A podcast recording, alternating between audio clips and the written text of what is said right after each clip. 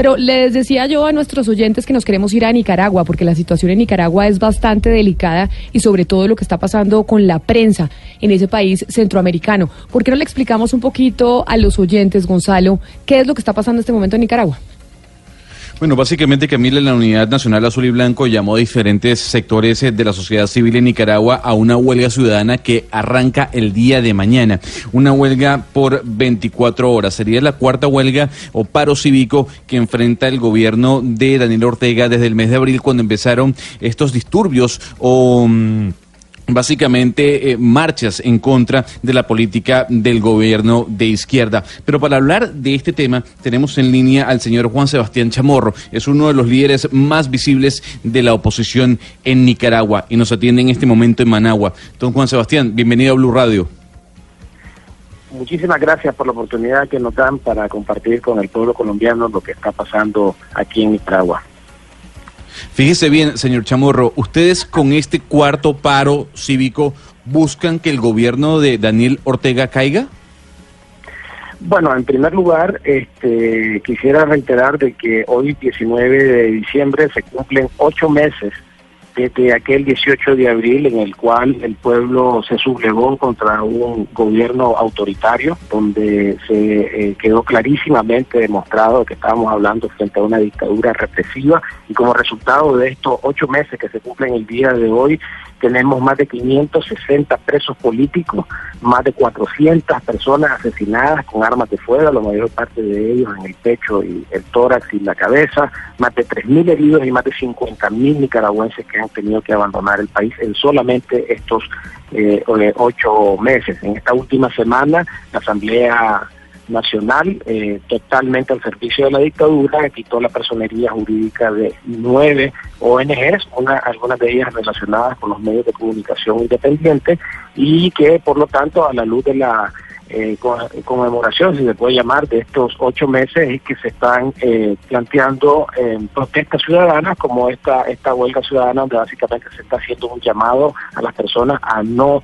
tener ningún tipo de actividades eh, no ir a trabajar, no consumir, este, en respuesta o en eh, memoria de todas estas personas que han fallecido o que están injustamente eh, guardando prisión. Esto se hace porque básicamente desde hace dos meses las marchas ciudadanas fueron completamente reprimidas. El día 4 de octubre fue la último, el último intento que tuvimos para poder salir en las calles. Ese día, justo antes de que comenzara la marcha, la Policía Nacional de manera arbitraria eh, secuestró, porque no hay otra otra palabra de definirlo, secuestró a las pocas personas que estaban ahí en ese en ese momento cuando se iba a recién iniciar la, marcha y secuestró a más de 40 personas eh, en, un sitio público a la luz de todos los medios de comunicación y, y, la comunidad internacional, de tal manera de que la situación que estamos viviendo aquí en Nicaragua es de extrema eh, represión, una condición que básicamente sobrepasa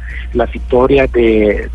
dictaduras pasadas en Nicaragua, el país que, como ya sabrán, tiene antecedentes de dictaduras como la de los Somozas, pero la verdad es que esta dictadura de Ortega Pero señor Chamorro, hablando del paro de mañana, eh, sabemos que la brutalidad de la represión orteguista es muy grande, pero mañana tienen temor todos los sectores que convocaron el paro de que haya represión.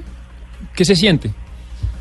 Bueno, la verdad es que esta ha sido la tónica desde los últimos ocho meses. A cualquier tipo de acción que eh, se ha planteado de parte de, la, de, los que estamos en oposición a, la dictadura, eh, hay, hay reacciones. Eh, eso, eso, eso es algo de esperarse, pues, y está ya de alguna manera este, presupuestado. Pues la, lo importante acá es tratar de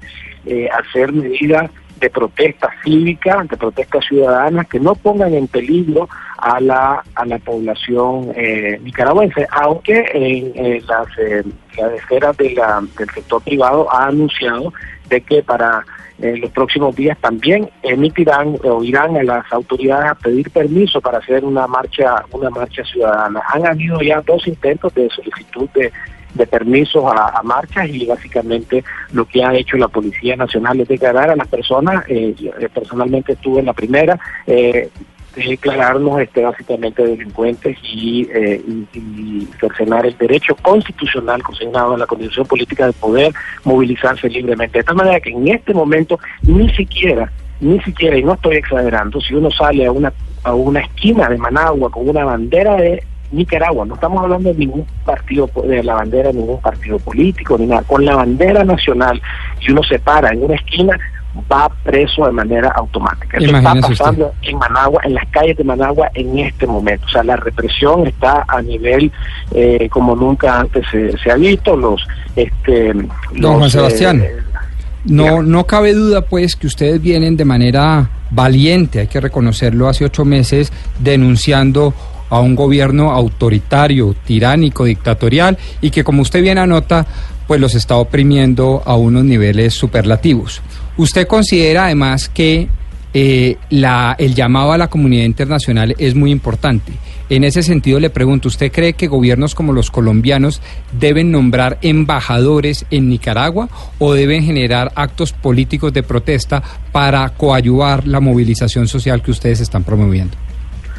Yo creo que el aislamiento ayuda al régimen, es decir, si, eh, si se cancelan, yo no soy muy partidario, eh, aquí podríamos estar en algunas diferencias con algunos otros líderes de la oposición que eh, promueven y piensan que es mejor el, el cierre de relaciones diplomáticas. Este, yo creo que ese aislamiento solamente fortalece a un régimen y en mi opinión creo que es importante continuar la presión eh, diplomática en todos los foros internacionales, de tal manera de que si uno no nombra un, embajador, eh, sería Colombia quien se retira y, no podría apoyar al pueblo nicaragüense, de tal manera de que yo sí creo de que debe de, hacerse las presiones de la, de la diplomacia que ha dado efecto. Yo creo que la tragedia que ha pasado con el hermano pueblo de Venezuela sirvió para concientizar a organizaciones como la OEA, donde precisamente el embajador de Colombia en la OEA tuvo una participación de mucho liderazgo en las últimas sesiones del Consejo Permanente de la OEA, denunciando las brutalidades